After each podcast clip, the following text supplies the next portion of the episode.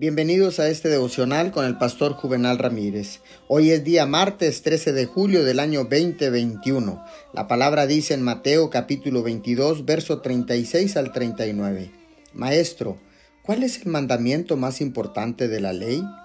Ama al Señor tu Dios con todo tu corazón, con todo tu ser y con toda tu mente, le respondió Jesús. Este es el primero y el más importante de los mandamientos. El segundo se parece a este, ama a tu prójimo como a ti mismo. Mientras que cada mandamiento de Dios es grande e importante, Jesús dijo que el más grande y más importante de todos es que caminemos en el amor. Debemos amar a Dios y la gente como nos amamos a nosotros mismos. También dijo que es por este amor que el mundo sabrá que somos sus discípulos. El amor no es solo una teoría o una enseñanza que le inspire, es real y práctico.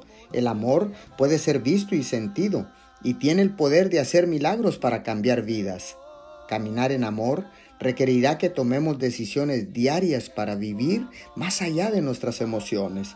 Puede que no siempre tengamos deseos de tomarnos del tiempo para ser amables con otras personas, pero cada vez que lo hacemos estamos caminando en amor. El amor no es un sentimiento que tenemos, sino una elección que hacemos sobre cómo tratar a la gente.